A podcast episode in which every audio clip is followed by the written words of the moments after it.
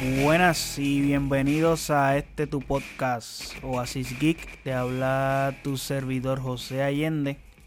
Y en este episodio les vamos a hablar de The Last Dance, esta serie que ha sido esperada por mucha gente, muchos fanáticos del deporte y especialmente del baloncesto y de la NBA. Y esos románticos que son fanáticos de Michael Jordan, que básicamente transformó el juego y, y es la persona que llevó este deporte a, a lugares que no había alcanzado nunca.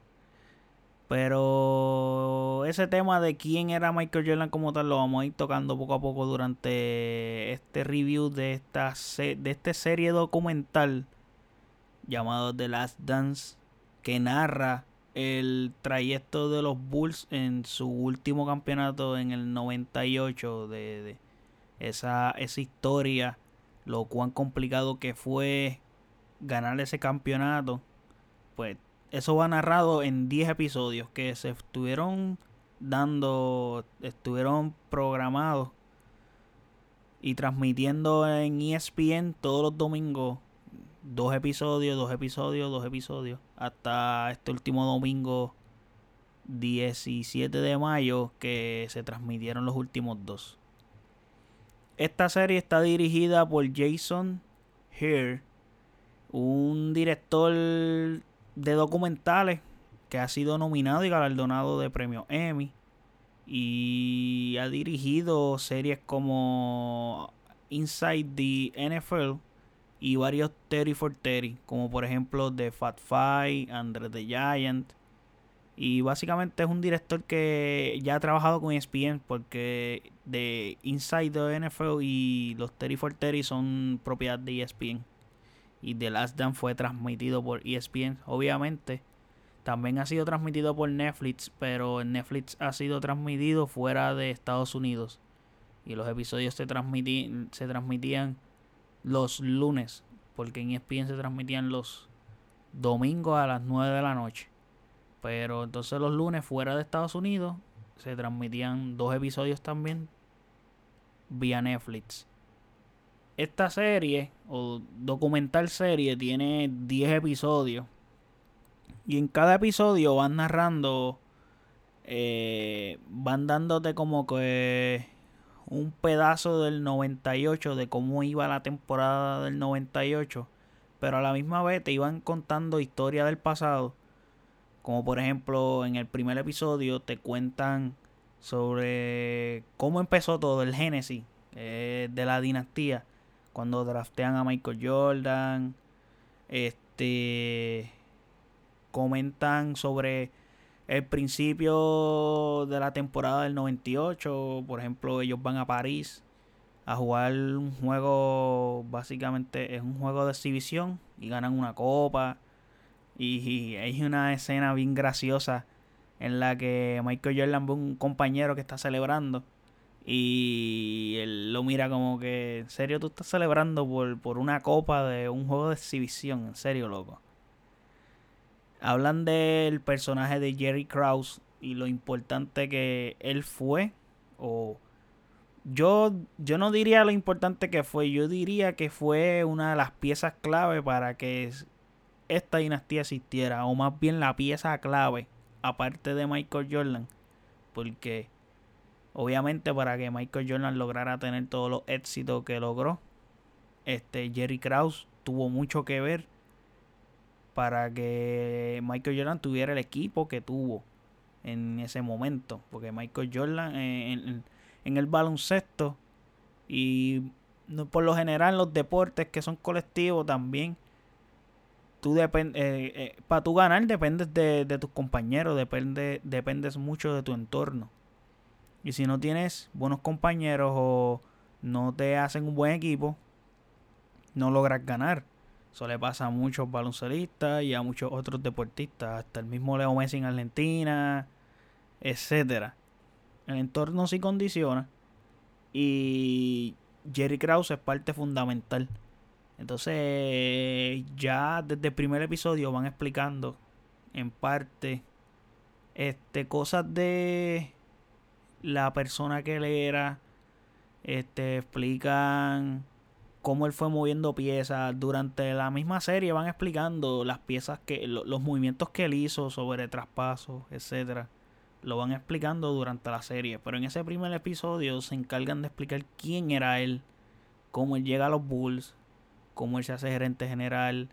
Y, y, y, y hablan un poco de su visión para crear esa dinastía y de lo arriesgado que fue también porque hizo muchos movimientos muy arriesgados. En esa temporada, bueno, mejor dicho, en, este episodio, Jerry Krause este, le explica a Phil Jackson que esta es como que la última temporada. Mira, te voy a renovar el contrato por un año más. Y básicamente, este es como que Phil Jackson ya sabía que pues esto era lo último. Michael Jordan ya había dicho que si se iba a Phil Jackson, él no iba a jugar más con los Bulls básicamente esta temporada comenzó con ese feeling de que esta es la última vez que vamos a estar juntos. Vamos a ganarla. Hay que ganarla y nos vamos con la frente en alto, nos vamos victoriosos. vamos a darlo todo. Entonces es bien curioso y Phil Jackson enseña en una escena cuando Phil Jackson tiene como que un guion o un libro. Tiene los seis números romanos. Entonces como que el sexto es The Last Dance porque vamos en camino al sexto campeonato. Y The Last Dance, el último, como se llama la serie, esto es lo último que vamos a hacer. So, esto lo bautizamos de esta manera. Esta temporada se llama así. Narra básicamente ese proceso. En el episodio 1 narra Jordan en su universidad, que fue coachado por este Dean Smith. Narran cuando ganó el campeonato de NCAA narran hasta la razón por la que Jordan fue drafteado en el pick número 3 y no en el 2. Que es bien curioso, aunque en estos momentos mucha gente puede juzgar al equipo Portland. Los pueden juzgar y los pueden decir muchas cosas del equipo de Portland, pero en realidad, en realidad, mi pensar es que si tú piensas con la mentalidad de aquella época, pues hacía sentido la elección que ellos tomaron en el draft. Obviamente se equivocaron como lo han hecho muchas veces, porque en realidad Portland ha sido un equipo con mucha mala suerte. Hace sentido porque ellos decían, ya tenemos en el primer pick se eligieron a Hakim Olajuwon, que fueron los Houston Rockets. Eh, ese, ese pick no es para nada cuestionable. Pero el segundo pick, que fue Sam Bowie, tú dices, hoy día en el 2020, tú dices, wow, Sam Bowie. Ellos lo tomaron en, en cuestión de que, ok, Michael Jordan es un guard nosotros tenemos a Clyde Dressler, como que no necesitamos otro jugador similar a Clyde Dressler. Eligen un, un hombre grande, que para esa época los jugadores que dominaban en la liga eran hombres grandes. En el episodio 2, para mí yo creo que este es de mis episodios favoritos. Todavía no, no me he decidido como que cuál es mi episodio favorito de la serie, pero creo que realmente este episodio destapa muchas cosas y explica muchas cosas y, la razón de por qué y dice mucho y si piensas un poco más allá pues puedes entender cosas y puedes este decir como que ah con razón pasó esto o pasó lo otro porque muchas de las cosas que también pasaron en esa dinastía hay que tener suerte en realidad también. No solamente el factor del talento porque sí tuvo el talento Michael Jordan y todos esos jugadores pero tuvo la suerte de que se le creó el buen núcleo y, hubieron muchos factores para que se mantuviera ese núcleo junto. Como el de Golden State para poder firmar a Kevin Durant. Pero eso es otro tema. El episodio número 2 comienza con una conferencia de prensa de Pippen en las finales del 97. A, a Pippen le dicen, Phil Jackson quiere otra temporada más. Jordan quiere 36 millones. Y Jerry Krause no descarta traspasarte, cambiarte de equipo. A lo que él contesta, yo quisiera terminar mi carrera en Chicago, pero si no se puede, pues voy a tener que buscar otro lugar porque yo quisiera seguir aquí. Pero él también dice que él entiende que es uno de los mejores jugadores que ha jugado el juego y él sabe su valor. Luego de eso, salen como que unas letras diciéndote este, cosas del mismo Scottie Pippen, del significado que él tenía para el equipo, como por ejemplo, dice que está segundo en puntos en el equipo, segundo en rebotes en el equipo, segundo en minutos jugados, en el equipo. Primero en asistencia en el equipo, primero en steals en el equipo y sexto en salario en el equipo. Un jugador que básicamente es el mejor jugador del equipo. Está, es el sexto mejor pagado del equipo. Agregándole a eso, es el 122 en salario en toda la liga en ese momento. Cuando fácilmente él era un top 5 o top 10 player en la liga en esa época, en el 98. Porque era un jugador que hacía muchas cosas y, y era un jugador que era un buen gestor de juego y lo hacía todo. En este mismo episodio también explican sus problemas que él tuvo porque él tuvo un contrato que él firmó, si no me equivoco, en el 91-92. Él firmó un contrato a largo plazo, pero un contrato horrible, malísimo. Creo que fue en el 91 cuando gana el primer campeonato. Firmó un contrato, si no me equivoco, de 7 años por 18 millones, una cantidad así. Pero básicamente, pues, la franquicia, que es negociante, o sea, la franquicia salió bien pero él no. Y es un contrato que en el documental lo narran de esa forma, diciendo hasta el mismo dueño del equipo. Yo le dije a él que no firmara eso. Le ofrecieron 7 años por 18 millones, si no me equivoco. Entonces, es algo incuestionable porque en realidad no sé qué le pasó a la gente de Scottie Pippen. O sea, se, se durmió. A Scottie Pippen nadie le explicó Nadie le dijo que en dos años la NBA iba a tener unos acuerdos nuevos o que estaba renegociando acuerdos nuevos con televisión donde el tope salarial iba a subir. Si se le iba a pagar más a los jugadores. Entonces como que no sé, se le fue el avión y tú no me puedes decir a mí que, nadie te dijo nada o que nadie te avisó, que, que hay algo raro. Pero se durmió en las pajas realmente porque es que él sintió, él vio tanta cantidad de dinero, él pensó, me puedo lesionar y por lo menos este dinero está asegurado. Mi familia, somos como 11 hermanos, 10 hermanos, no recuerdo muy bien. Tengo que ayudar a mi familia, tengo que mejorar el estatus de mi familia, pues vamos a aprovechar y vamos a firmar esto porque yo no sé si en el futuro pueda recibir más o no sé qué pasa en el futuro, si me, como dije anteriormente, si me lastimo o no. Esa es una parte que puedo entender, pero en realidad te tienes que asesorar antes de firmar un contrato de esa manera, así y tal. Hablan también en este episodio de la lesión de Michael Jordan, del tobillo.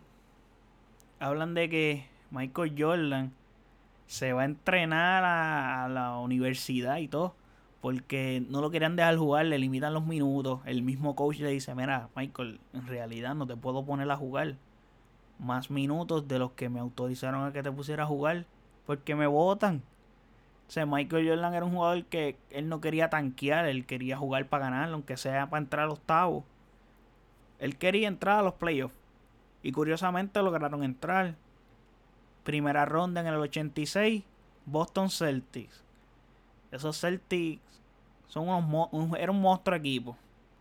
En el segundo juego, narran, narran el segundo juego cuando mete los 63 puntos en el, en el Boston Garden con esos magistrales Celtics y hasta sorprendió a Larry Bird, sorprendió a todo el mundo.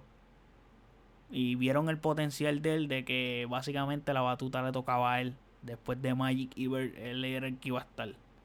En el episodio número 3, este episodio también me gustó mucho porque hablan de Dennis Rodman, obviamente, y yo soy bien fanático de Dennis Rodman. So, es parte de, de lo que me gustó del episodio. Me interesaba saber qué dirán que narrar.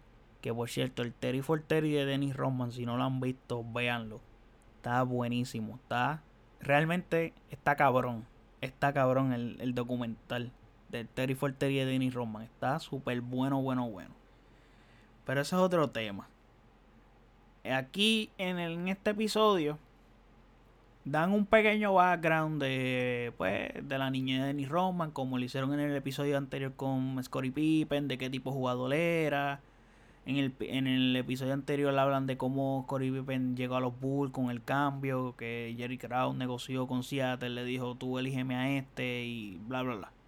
Eso es algo que conocemos mucha gente de cómo se dio. En el episodio 3, este, pues hacen más o menos lo mismo de Roman, los Bad Boys.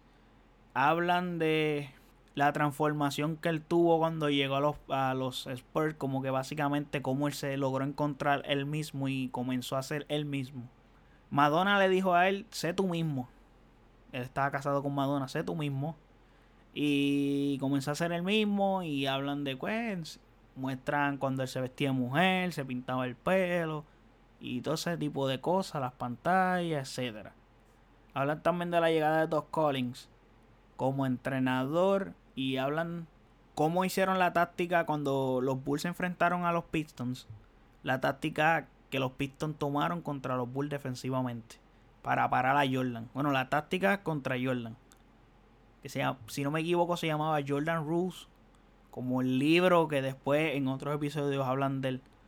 Pero ellos crean una táctica para parar a Jordan y es a golpe limpio. Porque saben que físicamente no pueden, no tienen la capacidad atlética para poder defender y parar a Jordan. Pues básicamente cuando Jordan vaya para aro, te cogemos por el brazo, por el cuello, pero te vas para el piso, Michael. No hay break, no hay forma de que tú sigas en la cancha bien. Y esa es la táctica que usan durante dos años, 89 y 90.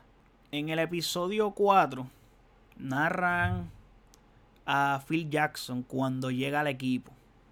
Y esto es bien curioso porque Doc Collins se va del equipo perdiendo en seis juegos en Eastern Conference Final. Literalmente el tipo se fue ganando. Obviamente pierde en Eastern Conference Final, pero los Bulls nunca habían llegado a esas estancias. Y llegó a esa estancia con el equipo que ganó el campeonato. El equipo que derrotó a los Lakers de Magic en el 89. Sacan a Doc Collins, que en la misma serie es curioso porque él dice, yo sabía que yo sabía que lo iban a hacer. Como que ya se la huelía. Lo que pasa es que a Doc Collins le presentaron el triángulo ofensivo, ese, esa táctica de juego que fue creada, si no me equivoco, por Tex Winter. Y él no la quiso usar. Entonces Jerry Krause como que no sé, el tipo tuvo una visión tan demente. Como que eso fue arriesgado ese movimiento realmente porque no le dio la oportunidad real a Doc Collins para que se probara como que, óyeme, el tipo llevaba desde el 86 con los Bulls y 86, 87, 87, 88. Llevaba tres, tres temporadas y en cada temporada fue mejorando. Hasta llegar a Eastern Conference Finals y perdió en seis juegos, que tampoco fue que los barrieron. Tuvieron una buena actuación, el equipo iba progresando y se estaba formando. Llega Phil Jackson les presenta el triángulo ofensivo y lo empiezan, empiezan a adaptarse. Básicamente la temporada del 90 se comienzan a adaptar, etcétera.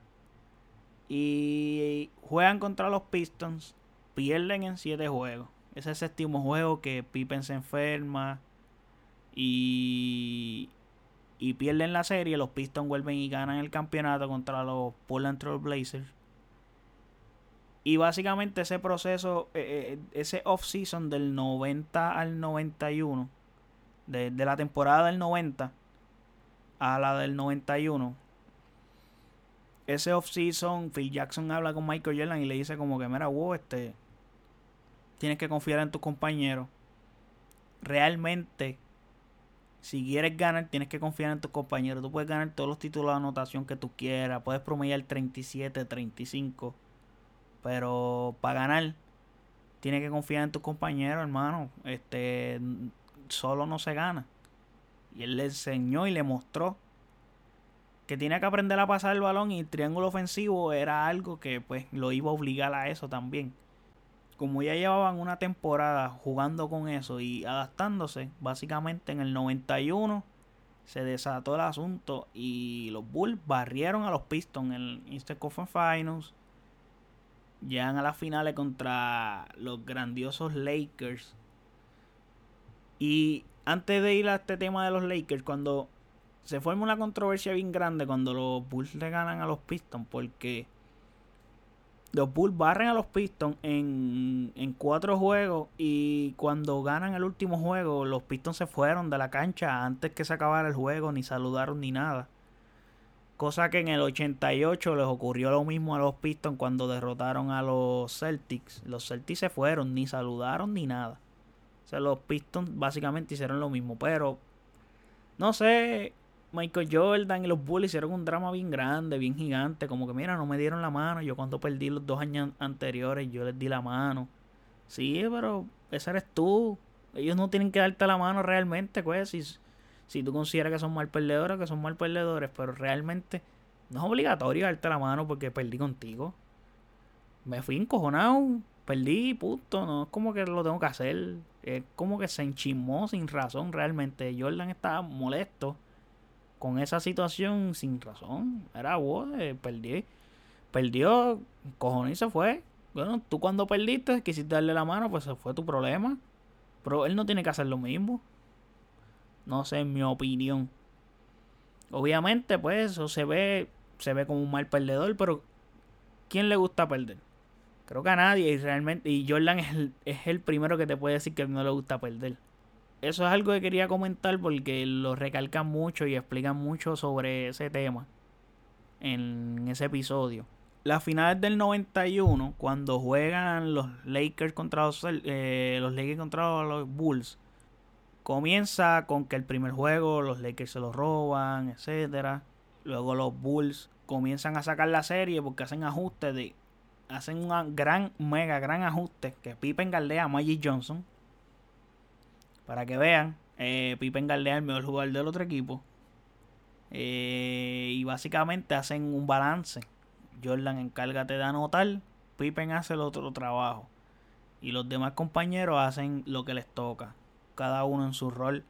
Luego de ahí, los Bulls no perdieron más partidos en esa serie. Y terminaron barriéndola casi porque perdieron el primero, luego ganaron 4-0. la serie se acabó 4-1 y se fue a ajuste. En el episodio 5 rinden un pequeño homenaje a Kobe Bryant y, hablan del juego de estrella del 98, que fue el debut de Kobe Bryant en el juego de estrella. Y, y, está, está nítido porque curiosamente eh, enseñan como que imágenes de Jordan en la banca, como que hablando con los compañeros del equipo del All-Star, diciéndole como que el chamaquito nos está retando, quiere, quiere, quiere retar a todo el mundo, etcétera. Y hay una parte que él mismo dice, él quiere, él quiere la, el one on one conmigo, yo se lo voy a dar. Y lo voy a joder. Deja que tú veas. Y tiene el one on one con él y, es algo fun y algo nítido. Sale Kobe, Kobe habla y narra, etcétera. Hablan también del último juego de Michael Jordan en el Madison Square Garden. Y esta es una parte que a mí me molesta tanto porque es como que... Yo no sé, él él dice, ok, vamos para el Madison Square Garden, es mi último juego en el Madison, es un juego especial, a mí me encanta jugar en el Madison, todo eso va bien, muy bien. Y voy a usar las tenis que usé cuando llegué. Cuando empezó todo, pues voy a terminarlo donde empecé. Jordan, Air Jordan 1, Chicago. Perfecto. Mi único issue es que el tipo dice las tenis en el halftime cuando fui al locker room estaba tenía la media eh, empapada de sangre. Loco, en verdad, si tú llegas a tener la media empapada de sangre, tú no sigues jugando, hermano. Tú no me vengas a decir la mesa feca. a mí no me mientas de esa manera. Yo te puedo creer, sí, que tengas sangre. Sí, te lo puedo, te la compro que tenga sangre, pero no que tenga la media empapada. Ah, que la tenis me quedaba pequeña. No, no, no. Puedo también entender en parte, pero no, no, no, no, porque yo no te puedo comprar que la tenis te quedaba pequeña cuando eh, tú eres la Nike, básicamente. En esa época, lo más grande que había en la Nike eras tú. Bueno, y lo sigues siendo básicamente, aunque tú estás aparte, pero lo más grande en la Nike era él. Y tú, y tú sabes que tu último juego en Madison Square Garden es tal fecha desde antes del preseason. Y tú ya tenías planeado usar esas tenis porque era tu último juego allí, loco, no vengas con la con esa mierda de que no, que era el último juego en el Madison y voy a voy a usar estas tenis que me quedaban chiquitas y las tenía desde el 85 en casa, allí guarda. Y ya mi pie creció un poco y pues y jugué así porque está y no me las cambié porque tenía la media llena de sangre, pero no importa, no me las cambió porque está teniendo un buen juego. ¿Qué es eso? Te vas a lesionar, te vas a joder un pie. No venga a decirme esa mierda a mí. No, no, no, no. Yo no se la compro. El que se la compró, pues. Pero yo no, no, no se la compro. No se la compro realmente. No se la puedo comprar porque es complicado comprarle esa versión. En este mismo episodio también hablan, ya que están tocando ese tema de la tenis, hablan de su historia con Nike, de que cuando él fue a llegar al NBA, eh, habló con Converse, de que Converse tenía los top players de la liga, con Larry Bird, Magic Johnson, Clyde Dressler, etcétera. Pero, este. Él, e, ellos le dijeron como que nosotros no te vamos a poner por encima de nuestras estrellas ya. Y Michael Jordan dice, en realidad yo soy Adidas. Y yo quería firmar con Adidas. Y hay un, hay un, ponen un clip pequeño de él, de chamaquito, diciendo, me gustan los Lakers, me gusta Marquis Johnson y me gusta Adidas. Y Marquis Johnson es un jugador que jugó en los Milwaukee Bucks en los finales de los 70, a principios de los 80. Ni, yo ni sabía quién era realmente. Tuve que buscarlo y para saber quién era. La historia con Nike es muy curiosa porque Nike estaba listo. Nike estaba preparado para meterle chavo a Michael Jordan. Literalmente ellos tenían un todo montado, el marketing, toda la vuelta completa, tenis customizada para Jordan, especialmente para él, tecnología nueva, todo. Jordan no quería firmar con Nike. Él dijo, yo soy Adidas. Y Adidas no tenía nada para él. La mamá de Michael Jordan es el que obliga a Michael Jordan a que Jordan vaya a escucharlos. La mamá le dice, Michael, ve, ve para allá y por lo menos escúchalo, ve y escúchalo. El tipo va, básicamente salió con el contrato firmado. Esa gente le tenían todo, todo ready. Le tenían la propuesta hecha con tenis con tecnología nueva, que la tecnología era la del aire, la del Air. Y ahí aprovecharon y, la y le nombraron las tenis del Air Jordan. Y ya todo el mundo sabe lo que son las Jordan ahora mismo y conocen la historia completita. Que después de ahí ya saben lo que pasó. También narran el segundo campeonato. Y en el segundo campeonato, pues lo destacable es que pues, el macho fue contra Drexler y Jordan, pues ya su motivación, que esto es algo que recalca mucho en la serie, que las formas que él usaba para automotivarse. Buscaba cualquier pretexto para automotivarse. Pero eso lo recalcan más más adelante. En los episodios más adelante. Pero desde ahí ya tú estás viendo un patrón de que él usa lo que sea para automotivarse. Curiosamente él, mismo dice en, el, en este episodio, él dice a mí cuando me tocó esta serie contra Drexler, a mí me encojonaban las comparaciones que hacían con Drexler. Literalmente yo, yo Michael Jordan lo tomaba como una ofensa. Y eso es, eso es fuerte, o sea, que, que, que a ti te ofenda eso, pues eso es heavy. Y pues, ya saben lo que ocurrió. En ese juego 1 especialmente, que le metió 6 triples en la primera mitad a Portland y pues narran eso. Narran el Dream Team en ese mismo episodio también. Y narran. Lo del Dream Team es como que. Ok. ¿Cómo te podría decir? Lo que dicen en del Dream Team, comenzando con Isaiah Thomas. Obviamente, bueno, Michael Weibon es un periodista de ESPN. Él dice, usaron básicamente dicen que Michael Jordan es el jugador que no quiso a Isaiah Thomas porque es el que públicamente había dicho que no se llevaba con él. Pero realmente había más personas que no querían a Isaiah Thomas en el Dream Team, como por ejemplo Magic Johnson, Larry Bird, Scottie Pippen, porque eran personas que ya habían tenido problemas con Isaiah Thomas en los partidos. Y dan clips de Magic Johnson peleando con, con, con Isaiah, eh, Larry Bird peleando con Isaiah, Scottie Pippen de igual forma.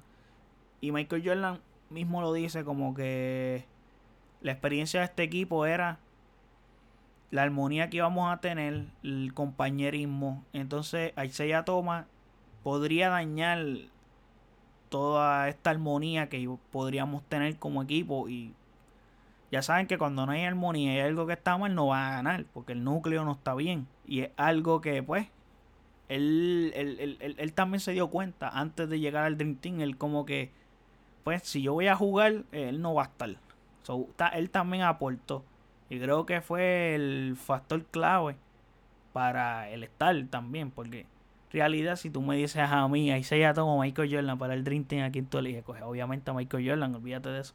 Aparte que Isaiah Thomas está y me daña a Magic, a Ver, a Pippen, pues entonces, no, no, mejor me quedo con Michael y que se, que se quede en la afuera. También narran sobre Tony Kukoc en este episodio. Eh, sobre cuando él jugó con Croacia, cuando se enfrentó al Dream Team. Narran un pequeño background de que ya yo habían, en los Bulls habían drafteado a Tony Kukoc en el 90 Tony Hugo no había podido jugar todavía con los Bulls, estaba jugando todavía en Europa.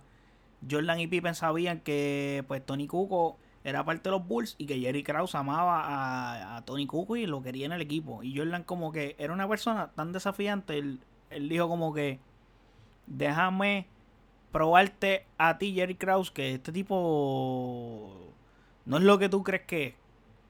Y se encargan en el primer juego Jordan y Pippen ahí, ahí, ahí, ahí, ahí, ahí, de defender al pobre Tony Cuco.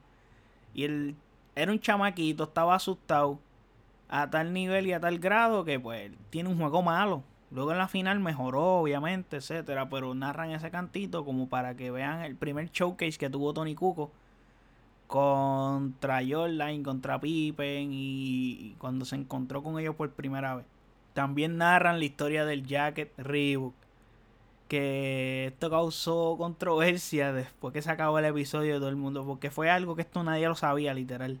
Bueno, por lo menos yo no sabía esta parte. Y quedó brutal porque le dicen como que, mira Michael, este... Pasa lo siguiente, te tienes que poner el jacket del equipo obligado. Y el jacket es Reebok.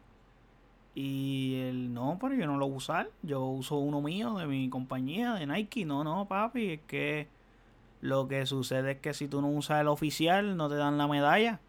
¿Cómo que no me dan la medalla? No, tienes que usarlo.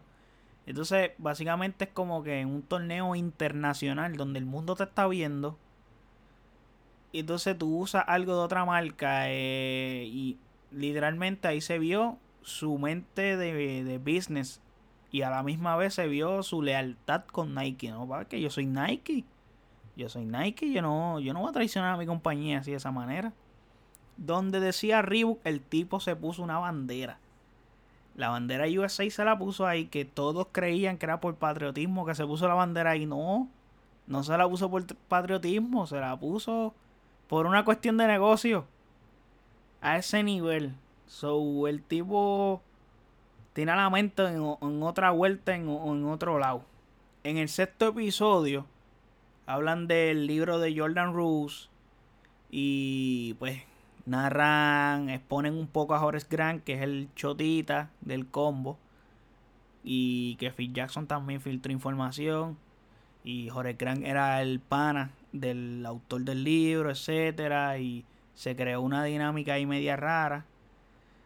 Hablan del tercer campeonato de los Bulls y de lo difícil que fue esa serie contra los Knicks que los Knicks básicamente fueron con el plan estilo Detroit Pistons Bad Boy de los finales de 80. También narran de las apuestas. Es un tema bastante delicado que tocan ahí porque más adelante en el siguiente episodio eso lo atan un poco con el asunto de la muerte del papá de Michael, etcétera. Y es complejo, es complejo el asunto en el tercer campeonato, en esa final, este Jerry Krause había comentado que a él le gustaba a Dan Marley. Michael Jordan le dice, Dan Marley no galdea. Él le dijo como que yo te voy a demostrar que Dan Marley no sirve, que ese hombre no, no galdea. Yo te lo voy a demostrar. El tipo buscaba una motivación para cualquier cosa. O para probarle a Jerry Krause lo que sea. Como que, mira, yo te voy a probar. Y lo usaba de motivación como que como yo quiero probarle a esta persona esto, pues yo voy a hacer esto. Y lo voy a hacer y punto. Maybe sea una motivación pendeja o lo que sea, pero el tipo sabía cómo buscar un motivo, una razón para automotivarse. Y eso está bastante interesante en ese sentido. En el séptimo episodio narran el asunto de la muerte del papá de Michael Jordan, lo que lo afectó a tal grado que se que toma decide retirarse, llega al béisbol porque el papá le gustaba el béisbol. Luego de eso también narran cuando él en el 94 cuando no está él, los Bulls tienen un baloncesto magistral y creo que es cuando mejor funcionó el triángulo ofensivo de los Bulls. Y me gusta un clip que enseñan que es una secuencia de pases, literalmente son 5 o 6 pases. Tuvo ese movimiento de balón. Tú dices, este baloncesto se ve hermoso, se ve hermoso. Ese movimiento de balón y el liderazgo de Pippen.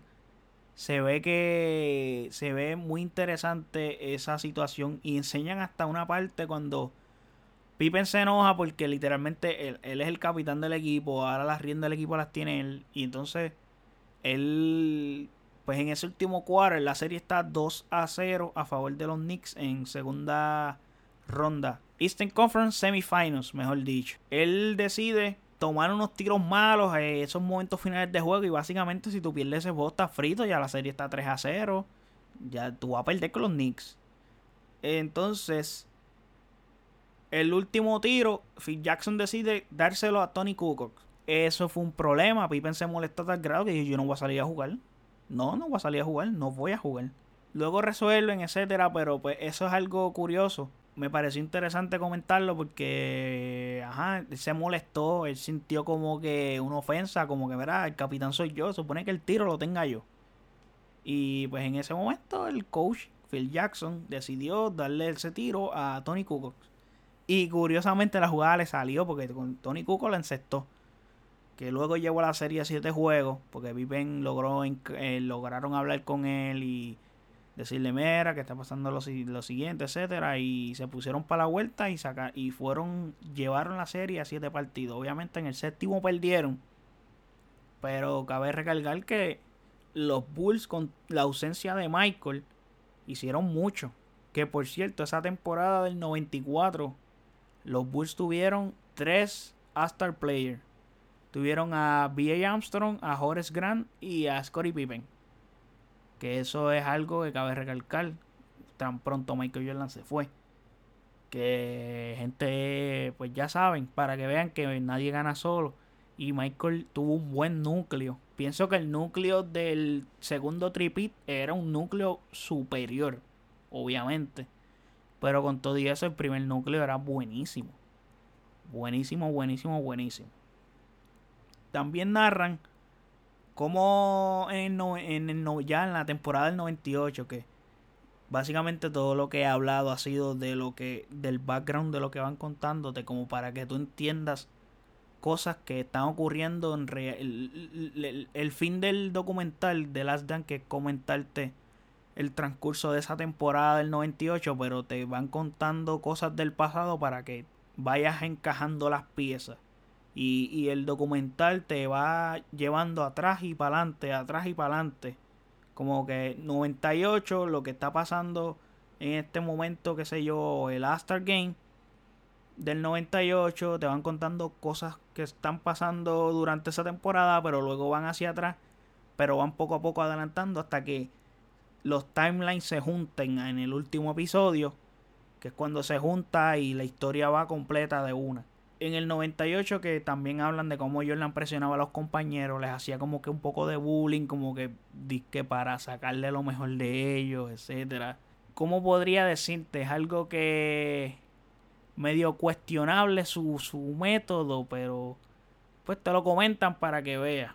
En el octavo episodio, pues narran el I'm back de Michael Jordan cuando él regresa de retiro y cómo él fue volviendo a, a, tener la idea de querer seguir jugando baloncesto de nuevo, porque él seguía asistiendo a los partidos, fue comenzando a ir a las prácticas y fue muy interesante y hasta que terminó diciendo, mira, voy a jugar. Obviamente no estaba en forma, etcétera. Esa temporada fue bien compleja porque era una, una temporada donde estaba volviendo. Llevaba sin jugar baloncesto desde el 93 eh, llevaba básicamente dos años y pico sin jugar baloncesto, etcétera. esa serie contra los Magic en esos playoffs del 95 fue algo muy curioso cuando los Magic le ganan el primer juego y Nick Anderson le dice el 45 no es como el 23. ¿Cómo fue? Hasta el mismo Horace Grant lo dice, ¿qué tú hiciste, loco? ¿Qué tú acabas de hacer? Al otro día, en el otro juego, Michael Jordan con el 23 en la jersey y ganaron los Bulls ese juego. Obviamente, pues Michael Jordan todavía no tenía el cuerpo como que ready, según lo que narran. No lo tenía ready para esa serie y pues ya saben, Michael perdió esa serie, los Bulls lo perdieron. Para el off-season, que es cuando Michael Jordan está filmando Space Jam, él aprovecha esa filmación para ponerse en ritmo, ponerse en forma. Y aprovecha también ya que en la misma película, que una película icónica, que les recomiendo al que no haya, al que no la haya visto, les recomiendo que la vea, que no creo que no la hayan visto. Esta película la ha visto casi todo el mundo, pero es icónica. Luego vendré con un review de la misma, porque me la valdría la pena hacer un review, ya que el año que viene viene el Space Jam 2 y valdría la pena hacer un review de la original de Michael. Que Space Jam le hacen un dom, le hacen un dom a Michael y todo. Y él invita a los jugadores élites de esa época, Ray Miller, Carmalón, esos jugadores, a jugar allí con él, hacer, mire, guerrillas allí en el set de Space Jam. Y ya tú sabes, y él allí aprovechando, viendo a los jugadores jugar, en los movimientos. Ya tú sabes, anotando un tipo que está con malicia. Él aprovechó eso para esa temporada 96 básicamente tener la mejor temporada que haya tenido un equipo en la historia. Que fue el 72 y 10 de los Bulls. Esa temporada vuelven y narran sobre su automotivación. Él está en un restaurante con Amar Rashad y él le dice como que mira, wow, ahí está este George Carr. George Carr ni mira a Michael, ni lo mira. Michael ya, ok. No me miró, no me saludó ni nada. El tipo se lo tomó personal. Ya tengo un motivo, ya tengo un motivo para partirte, para joderte, para ganarte en esa final. El tipo buscó un motivo tan simple como que el entrenador del otro equipo no te miró, no te saludó. El tipo se le molestó tanto que él dijo, no, no, yo uso esto de motivación y te voy a ganar. ¿En serio? es curioso porque, ajá, el tipo usó eso de motivación. Es como que, wow, yache, tremendo. Entonces hay un periodista que no recuerdo el nombre, pero el periodista es curioso porque él dice Gary Payton y su compañero de Aliups. Yo leí eso y yo, caramba, contra. Esas son cosas que, pues, que a mí me molestaron del documental porque al final diré mi review completo de, de qué opino overall del documental, pero ese tipo de cosas me molestaron. Pues el documental está contado desde la perspectiva de Michael. Pero ajá, al final comento más a fondo sobre eso. Hay una escena que es curiosa porque esos Bulls pierden esa serie, que esos Bulls ganan esa serie, pero realmente ese ajuste defensivo que, hice, que, que, al final hicieron, es más, no lo hizo ni George Carl, fue Gary Payton que le dijo a George Carl, mira, wow, este, estamos 3 a 0, yo voy a tener que ponerme a guardiar a ese hombre. Tú no quieres que yo lo galdee, tú quieres que yo meta la bola, tú me quieres con más presencia ofensiva, pero es que, papi, hay que hacer que ese hombre no, no nos siga jodiendo. Yo lo voy a guardiar. Y funcionó porque el tipo comenzó a defender a Michael y ganaron los próximos dos juegos rápido. Y ya el juego 6 en Chicago, que fue un juego muy especial, Día de los Padres, eh, fue algo muy sentimental para Michael porque literalmente su papá era como que lo más de las cosas más, si no era lo más importante, era de las cosas más importantes que él tiene en su vida. Y su papá siempre estaba ahí en ese tipo de momentos, su papá siempre estuvo ahí. Entonces es como que tienes muchas emociones juntas y es complejo vivir ese momento. Yo hasta yo mismo lo puedo entender, ese sentir de él. Esa escena que sale Michael en el piso llorando con el balón y qué sé yo esa foto es icónica, pero en el documental te la ponen con audio esa escena. Wow, que se escucha él llorando a, a taco, ahí llorando como, como a, a todo switch. Es bien emotiva la escena y me gustó mucho ese, ese petaje que pusieron ahí. En el episodio 9, pues narran el campeonato del 97 sobre el flu game. Este, esta es una parte que cuando yo lo vi dije en serio. El tipo se comió una pizza, entonces como que parece, pareciera que la pizza como si le hubieran echado algo para que el tipo se enfermara. Según lo que narran en el documental, lo narran de esa forma, como si la pizza le hubieran envenenado o algo, no sé. Él dice, pues papi, no había desayuno, no había room service, no había nada. Pues vamos a meterle a la pizza, que es lo que hay. Él, se la pidieron, el tipo se la comió. El tipo sale a jugar así y tiene uno de los mejores juegos de su carrera. Y, y en ese juego hay una la foto una de las fotos más icónicas que, sea, que hay de Michael Jordan, que es cuando está abrazado con Pippen. Y es una foto que tú la ves y tú dices, wow, wow, wow. Realmente esa foto te, te, llena, te llena realmente. Narran también eh, el tiro de Steve Kerr, que cuando él tiene ese tiro en ese, en ese juego 6, si no me equivoco, tiene ese tiro narran un poco sobre la muerte trágica de su papá. Porque hay una escena que le preguntan a Steve Kerr, tú y Michael no hablan de sobre sus padres. Porque curiosamente pues sus dos papás murieron de forma trágica. Y ahí tiran un pequeño background de, de, de, la niñez de Steve Kerr y etcétera. Y de su papá y cómo murió. La pregunta se la hacen como que, mira, ustedes pueden tener un lazo adicional de panas con eso porque han vivido por algo similar. Obviamente, pues Steve Kerr lo pasó más, mucho más joven que Michael esa situación. Y su papá murió más trágicamente aún que el mismo papá de Michael. Las dos son muertes trágicas de igual forma, pero el papá de Steve Kerr le era un tiro en la cabeza y es complejo. Eso sí es bien difícil de manejar. Y Steve Kerr todavía era muy joven. Y narran ya en el 98 en los playoffs la serie contra los Pacers. Es una serie que realmente yo creo que nadie se acordaba lo tan, lo, tan bueno que era ese equipo en ese año.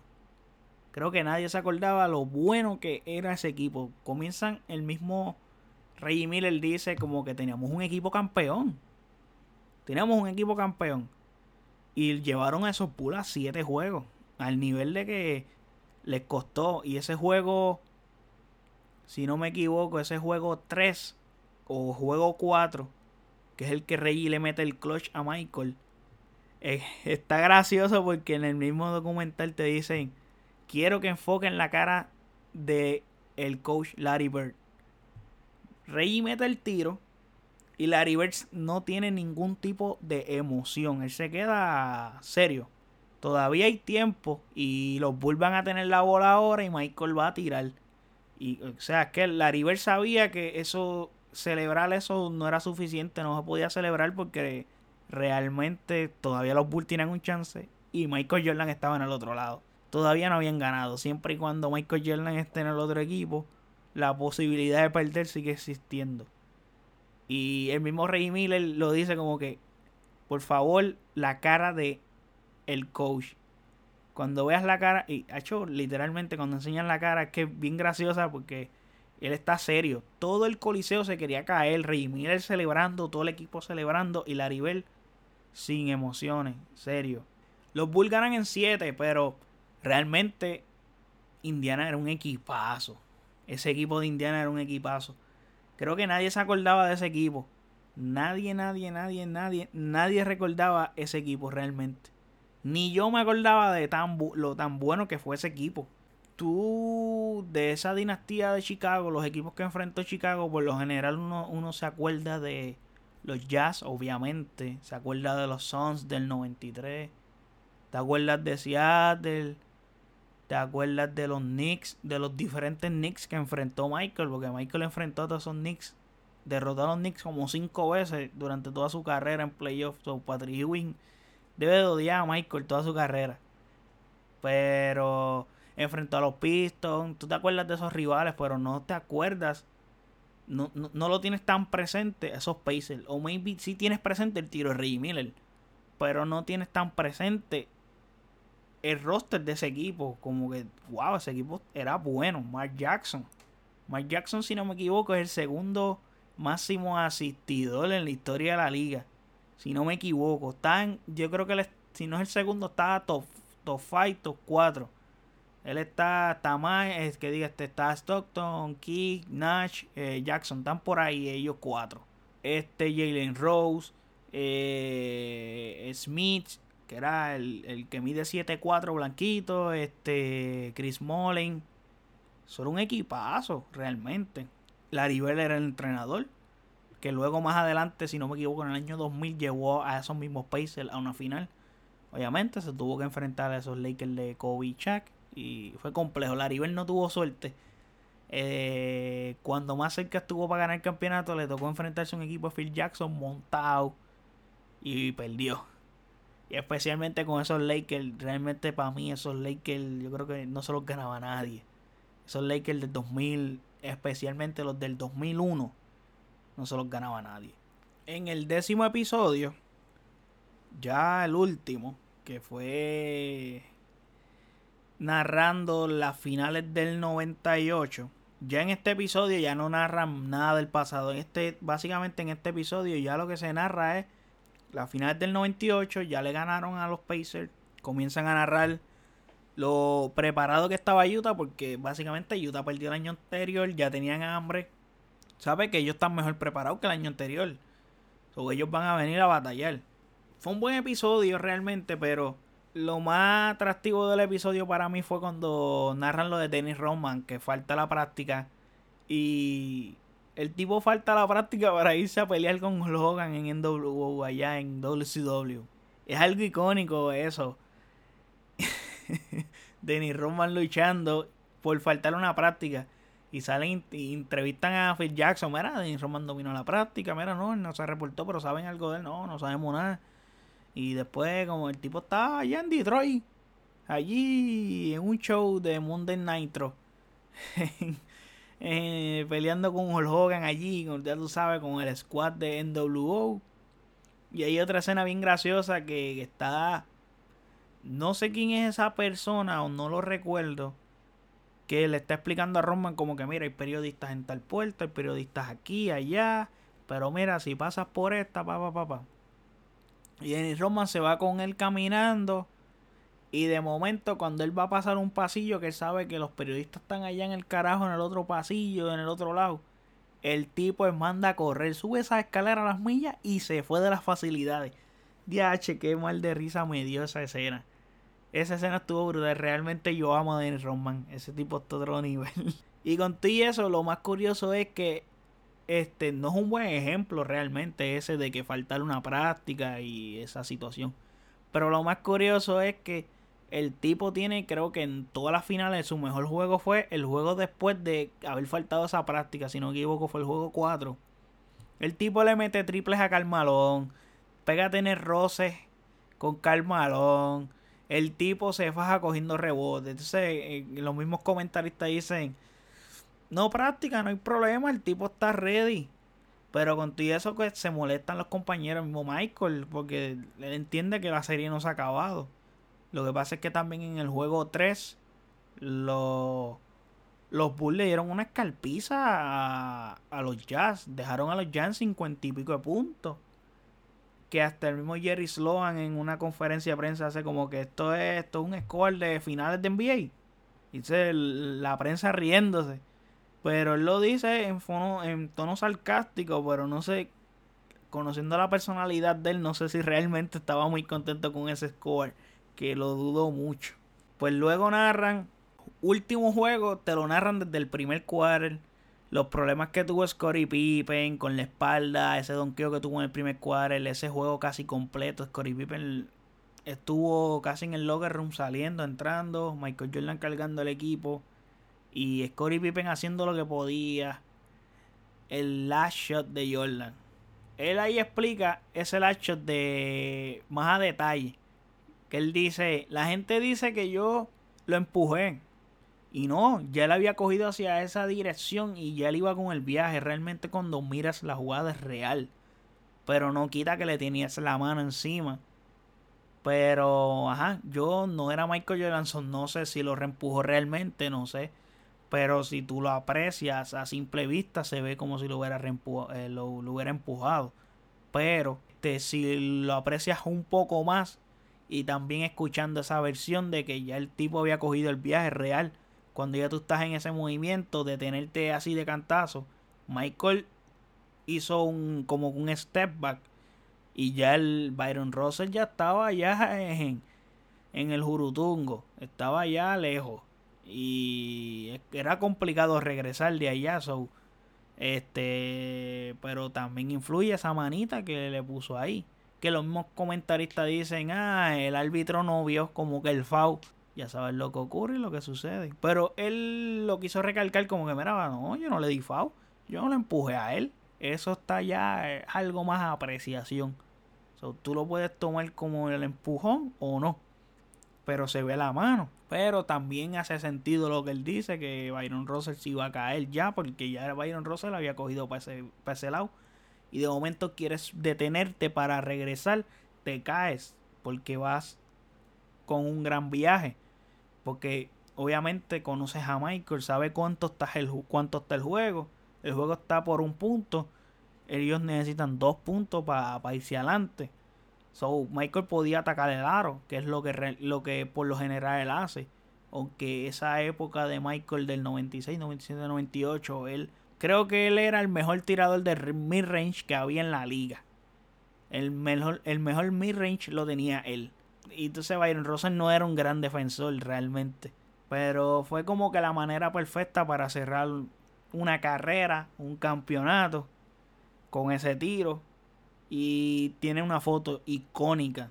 Porque literalmente esa foto es tan icónica que yo la tuve hace muchos años atrás de portada en mi computadora, en el PlayStation, en muchas otras cosas la tenía como que de background esa foto, porque esa foto se ve cabrona. Se acaba el campeonato, que, diga, se acaba la temporada, ganan el campeonato. Luego la celebración, el piano, Jordan tocando el piano, todo el mundo pariciando, etcétera. Ya sabes que esto se acabó. Curiosamente, luego que es en la celebración, hacen el parade que siempre hacen cuando ganan un campeonato, qué sé yo. El documental termina con unas palabras diciendo Phil Jackson fue reemplazado. Jordan volvió al retiro. Dennis Rodman eh, le hicieron release. Scottie Pippen lo hicieron trade, lo traspasaron. Y Steve Kerr también le hicieron trade, lo traspasaron. Luego se van esas palabras y ponen los Bulls se fueron a una reconstrucción. Se acabó el documental. Mi opinión general de The Last Dance es que el documental está buenísimo, realmente está buenísimo, me encantó.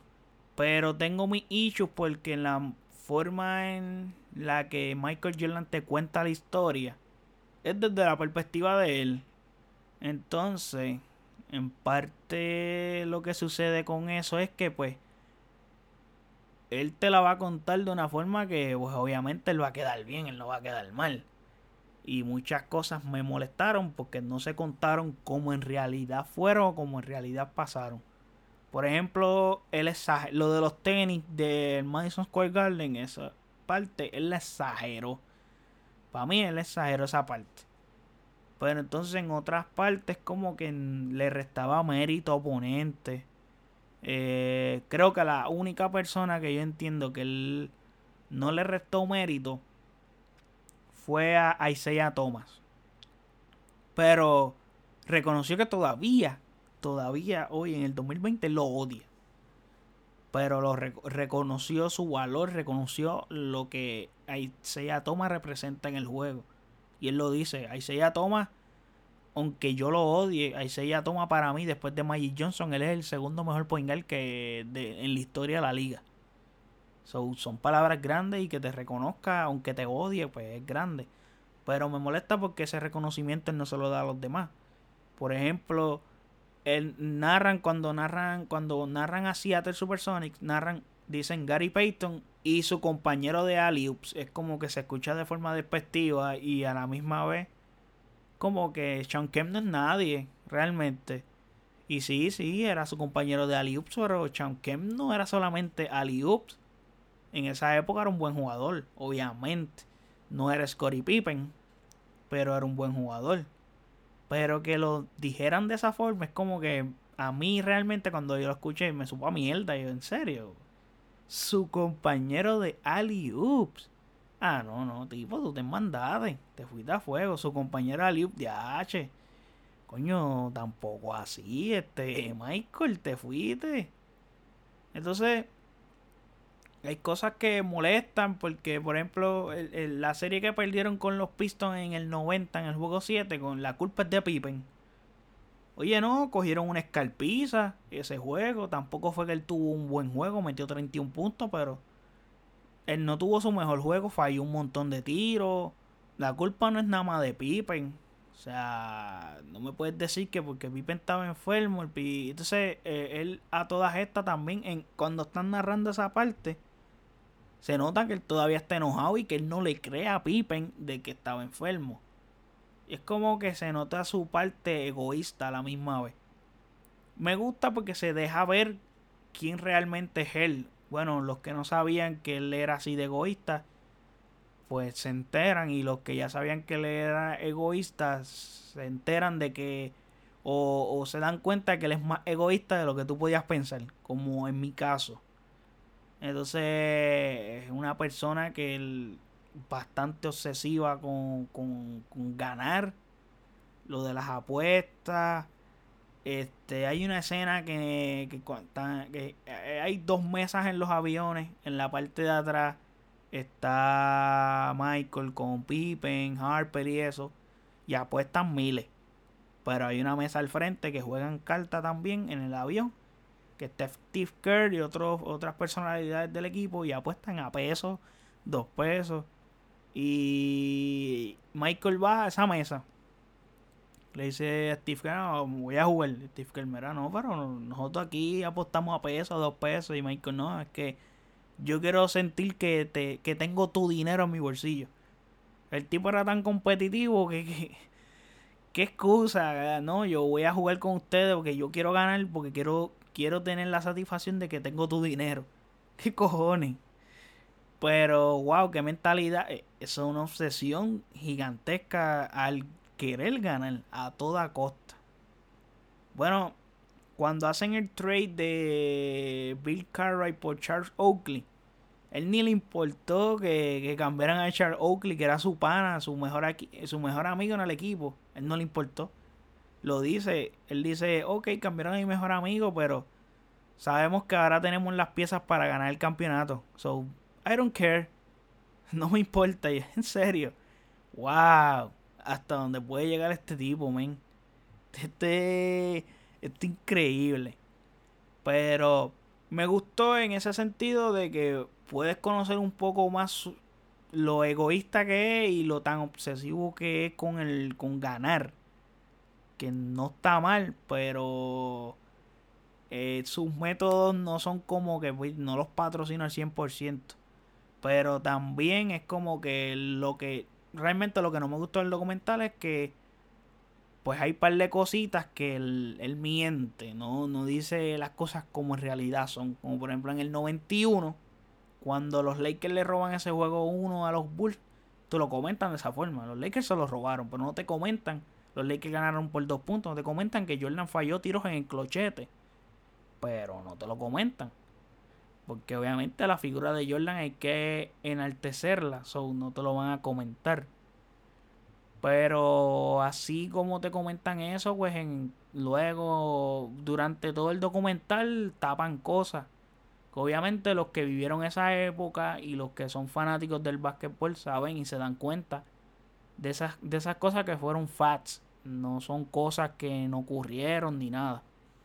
Son cosas que son facts obviamente, pues esto va más dirigido para esa generación que no lo conoce al del todo o lo que conoce lo que le, le dijeron este sus ancestros y pues repiten repiten no Michael es el GOAT etcétera y así el asunto aquí es que esa parte en la que él quiere comentarte las cosas desde la perspectiva de él también lo pienso porque el día en el que él decidió hacer este documental es el día en el que él vio a LeBron James coronarse campeón en el 2016 cuando le sacó la serie del buche a los Golden State Warriors que la tenía perdiendo 3 a 1. Esa noche él dice hay que hacer esto. Definitivamente hay que hacerlo, no podemos perder tiempo porque básicamente mi legado está en juego y es parte de lo que él tiene que haber asociado en su cabeza y decir, no, yo tengo que recordarle a estas personas y al mundo que yo sigo siendo el mejor, sigo siendo el GOAT y a ese nivel está su egoísmo para evitar que alguien se le acerque que ya lo tiene pegado y está al mismo nivel pues para evitar ese tipo de conversación por un buen rato más o por lo menos durar un tiempito más siendo considerado el mejor para la mayoría de las personas, pues tiramos de Last Dance. Pero en resumidas cuentas, el documental está buenísimo. Realmente la serie es una buena serie y me encanta en la forma que fue construida del, del hacia atrás, hacia adelante. Y ese, ese cambio de tiempo como que mientras te voy contando la historia principal que es la temporada del 98, a la misma vez te voy llevando sobre una historia de cada personaje y cada protagonista de esta historia. Y me gusta porque es como que cada episodio es especializado o, tiene una parte especializada para esos personajes protagonistas. Por ejemplo, el segundo episodio es Pippen, el tercer episodio es Dennis Rodman. El cuarto episodio es Phil Jackson. En el quinto, si no me equivoco, que ahora no lo recuerdo, que es en el episodio del Dream Team, hablan de Tony Kukoc. Y vuelven a hablar de Tony Kukoc más adelante cuando tiene el conflicto con Scottie Pippen en la jugada del tiro del clutch. Hablan de Steve Kerr y cuando Steve Kerr toma el tiro en las finales del 97 contra Utah, etcétera y eso esas cosas me gustan porque pues este aparte de que Michael Jordan es el protagonista del documental ayuda también a darle cuerpo a los demás personajes y darle una razón, un motivo y, y, y logras entender ciertos puntos, especialmente el de Scottie Pippen. Scottie Pippen es una persona que eh, durante esos años vivió con ese trauma de que estaba underpaid. Este, y fue parte fundamental. Ese contrato de Scottie Pippen fue muy fundamental para el éxito de estos Chicago Bulls durante todos esos años. Eso lo ayudó al equipo a tener mejores jugadores, poderle pagar a mejores jugadores. Gracias a que Pippen, que era maybe top 5 o top 10 player en la liga en esa época estaba cobrando básicamente Pippen era regalado. Era una ganga lo que estaba cobrando Pippen para los Bulls. Y era muy rentable tener a Scottie Pippen con ese contrato. El error fue de Pippen en parte por haber firmado ese contrato tan largo y malo. Porque en realidad fue un contrato malísimo, malísimo, malísimo.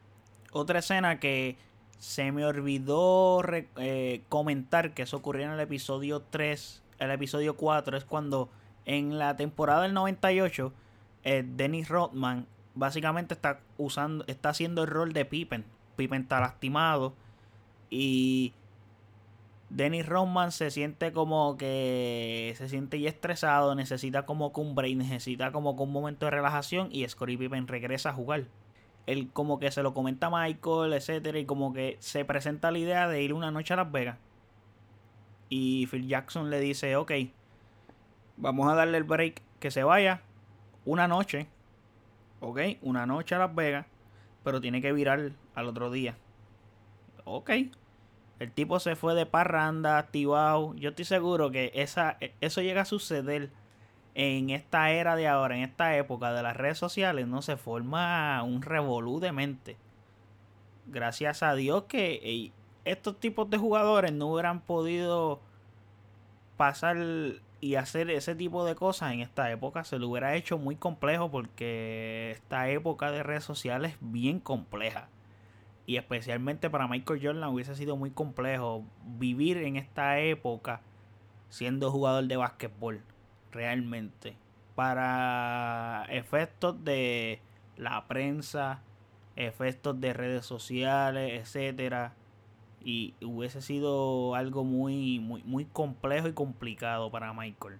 Pero nada, gente, hasta aquí llegamos con este review y este episodio. Espero que les haya gustado. Dejen en los comentarios cualquier duda, pregunta. Nos pueden buscar en nuestras redes sociales Oasis Geek PR en Instagram. Y nos pueden buscar en todas las plataformas digitales de podcast para escucharnos, ya sea Google Podcast, Spotify, Breaker, etcétera. So, hasta aquí llegamos, gente, y hasta la próxima. Cuídense.